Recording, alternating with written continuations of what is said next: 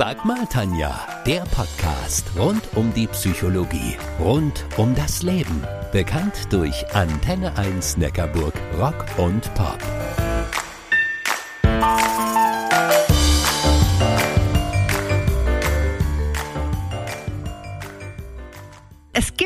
Hobbys, die so manchen dazu bringen, Fragen den Kopf zu schütteln. Nee, nee, dass ein Mensch so etwas freiwillig macht und dazu auch noch mit großer Begeisterung. Oh oh. Heute rede ich mit Katharina Reis aus Wellendingen über ihre große Leidenschaft, über das Fallschirmspringen.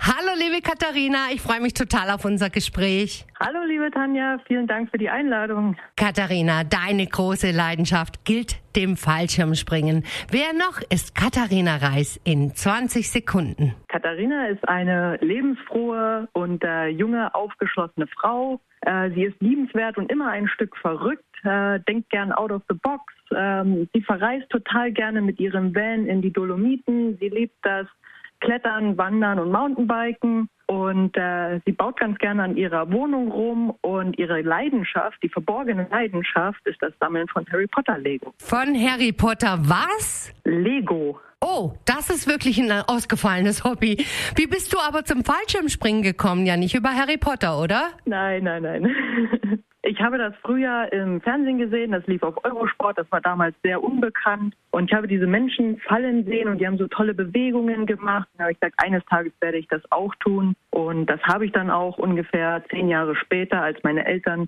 nicht mehr gesagt haben, ich muss die Füße unter ihren Tisch stellen habe die Ausbildung begonnen und das war's. Danach war ich verhaftet. Ja, krass. Du nimmst ja jetzt auch regelmäßig bei Wettbewerben teil. Erzähl mal. Ich nehme äh, regelmäßig auch an Weltrekorden teil, an deutschen Meisterschaften, an Weltmeisterschaften und äh, zuletzt war ich beim World Cup in Belgien und haben dort einen grandiosen vierten Platz in der Frauenklasse belegt. Katharina, das erste Mal ist ja meistens etwas ganz Besonderes. Kannst du dich noch an deinen ersten Sprung erinnern? Natürlich kann ich mich noch an meinen ersten Sprung erinnern.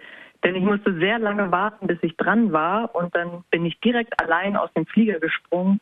Und dieses Glücksgefühl, das war einfach der Wahnsinn. Wenn du einem Nichtspringer wie mir das Gefühl in der Luft beschreiben müsstest, welche Worte würdest du nutzen? Stell dir vor, du hältst bei 200 km/h den Kopf aus dem Auto auf der Autobahn. Es zieht, es ist laut und die Backen wackeln. Aber das Empfinden, das adrenalingeladene, selbstbestimmende, losgelöst von allen Sorgen, dieses Gefühl ist wunderbar. Also die Backen wackeln, das kenne ich vom Motorradfahren. genau so ist es. Aber das andere kenne ich nicht, aber vielleicht ja doch. Es gibt ja grob gesagt zwei Phasen beim Fallschirmsprung, der freie Fall und die Flugphase. Welcher Teil ist denn für dich der schönste? Da kann ich mich tatsächlich gar nicht entscheiden, denn der freie Fall das oft mit Training zusammenhängt und Leistung und es funktioniert und ist total toll. Und die Schirmfahrt, die ist zum Genießen, die tolle Aussicht, diese Ruhe und man ist so kurz für sich alleine. Katharina, hast du jemals Angst verspürt? Gab es brenzlige Situationen? Nein, Angst hatte ich noch nie. Ich habe auch noch nie brenzliche Situationen gehabt. Aber das liegt auch daran, dass ich mich auf meine Sprünge jedes Mal vorbereite, dass ich das Wetter checke, und äh, solange ich alle diese Sachen einhalte, ist das ein ganz sicherer Sport. Ich persönlich bin ja so ein echter, echter Schisshase. Könnte man mir beziehungsweise auch anderen ängstlichen Menschen die Angst vor dem Fallschirmspringen nehmen und wenn ja, wie? Das kann man sicher. Und zwar muss man viel erklären und erzählen. Man muss ein Vertrauen aufbauen. Man muss die Technik erklären. Und vor allem muss man den Menschen mögen, mit dem man diesen Sprung machen soll. Also Tanja, wenn du willst, lade ich dich ein zum Tandemsprung. Wow! Ich glaube, jetzt guckt die gesamte Regie auf mich und erwartet ein Kopfnicken. Ähm, ich komme. Ich habe das gerade angenommen. Hast du das gehört, Katharina? Nein, habe ich nicht, aber ich habe es wahrgenommen. Was ich mich schon immer gefragt habe, wie um alles in der Welt übt man das? Geht das überhaupt? Na klar geht das.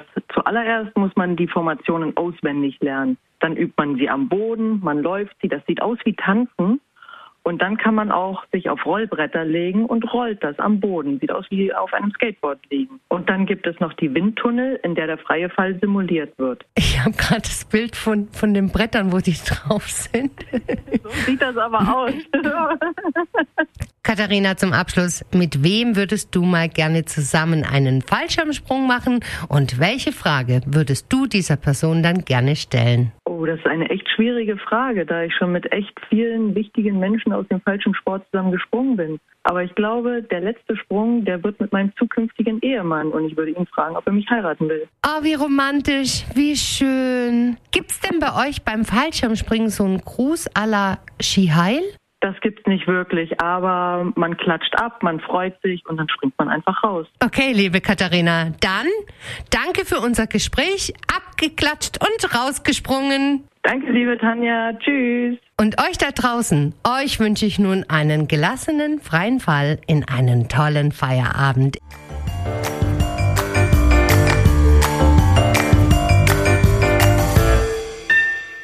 Das war Sag mal Tanja, der Podcast rund um die Psychologie, rund um das Leben. Bekannt durch Antenne 1 Neckarburg, Rock und Pop.